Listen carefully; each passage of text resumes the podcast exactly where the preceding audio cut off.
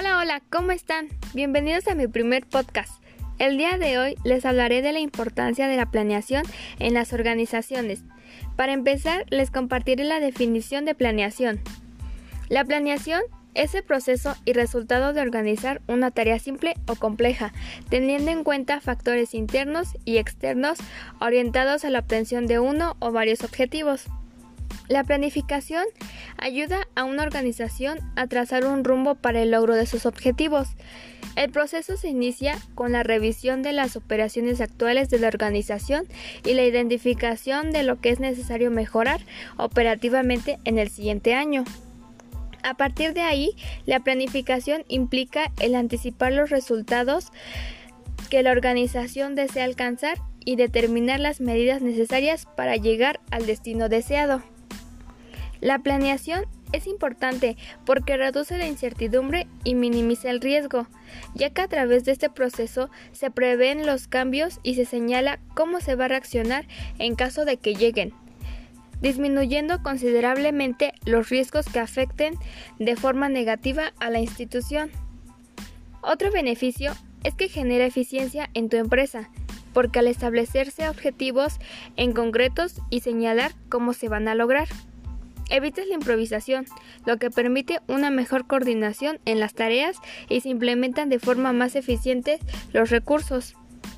La planeación es un elemento fundamental en el área administrativa de una empresa, ya que, entre otras cosas, permite fijar objetivos, estrategias, metas y políticas.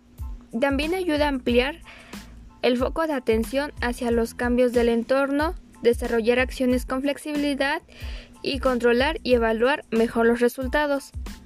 Con la planeación generas compromiso y motivación entre los colaboradores de tu pyme, debido a que en el proceso se involucran todos los miembros de la empresa, lo que genera una identificación del alcance de los objetivos por parte de los empleados.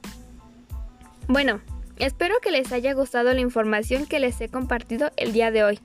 Pásenla muy bien y nos vemos en el siguiente episodio.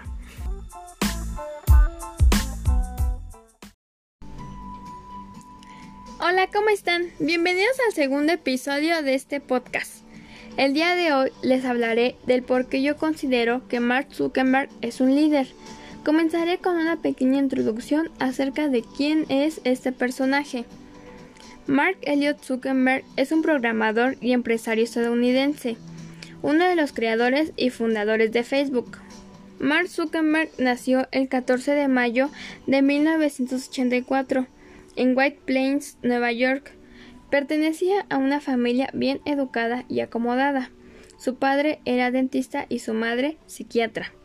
En 2002, Mark se graduó de Exeter e ingresó a la prestigiosa Universidad Ivy League para estudiar ciencias de la computación y psicología, campos que posteriormente se unirían en su solo gran proyecto. Instalado en su campus, rápidamente dio rienda suelta a su talento con las computadoras.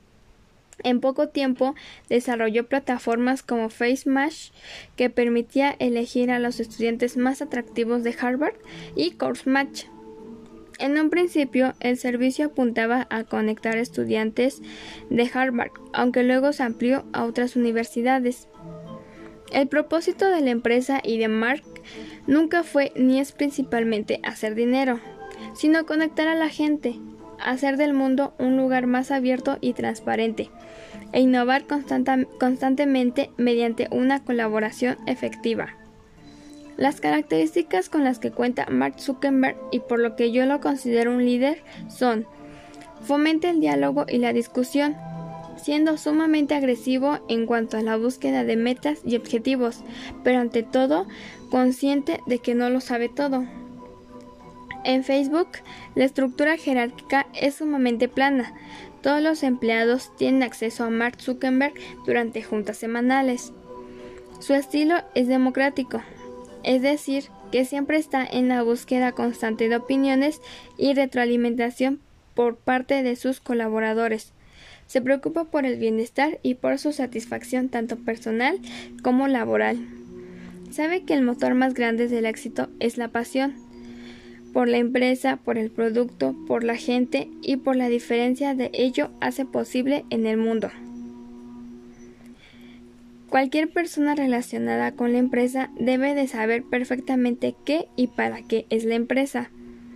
Todo gran líder sabe que solo no podrá lograr la misión. Para ello se necesita del compromiso, la creatividad y el esfuerzo de las personas, algo que se gana únicamente si ellos creen en ti.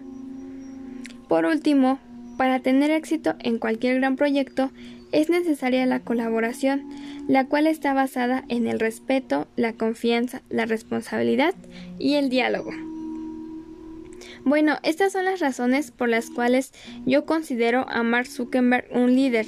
Espero les haya gustado y esperen el siguiente episodio.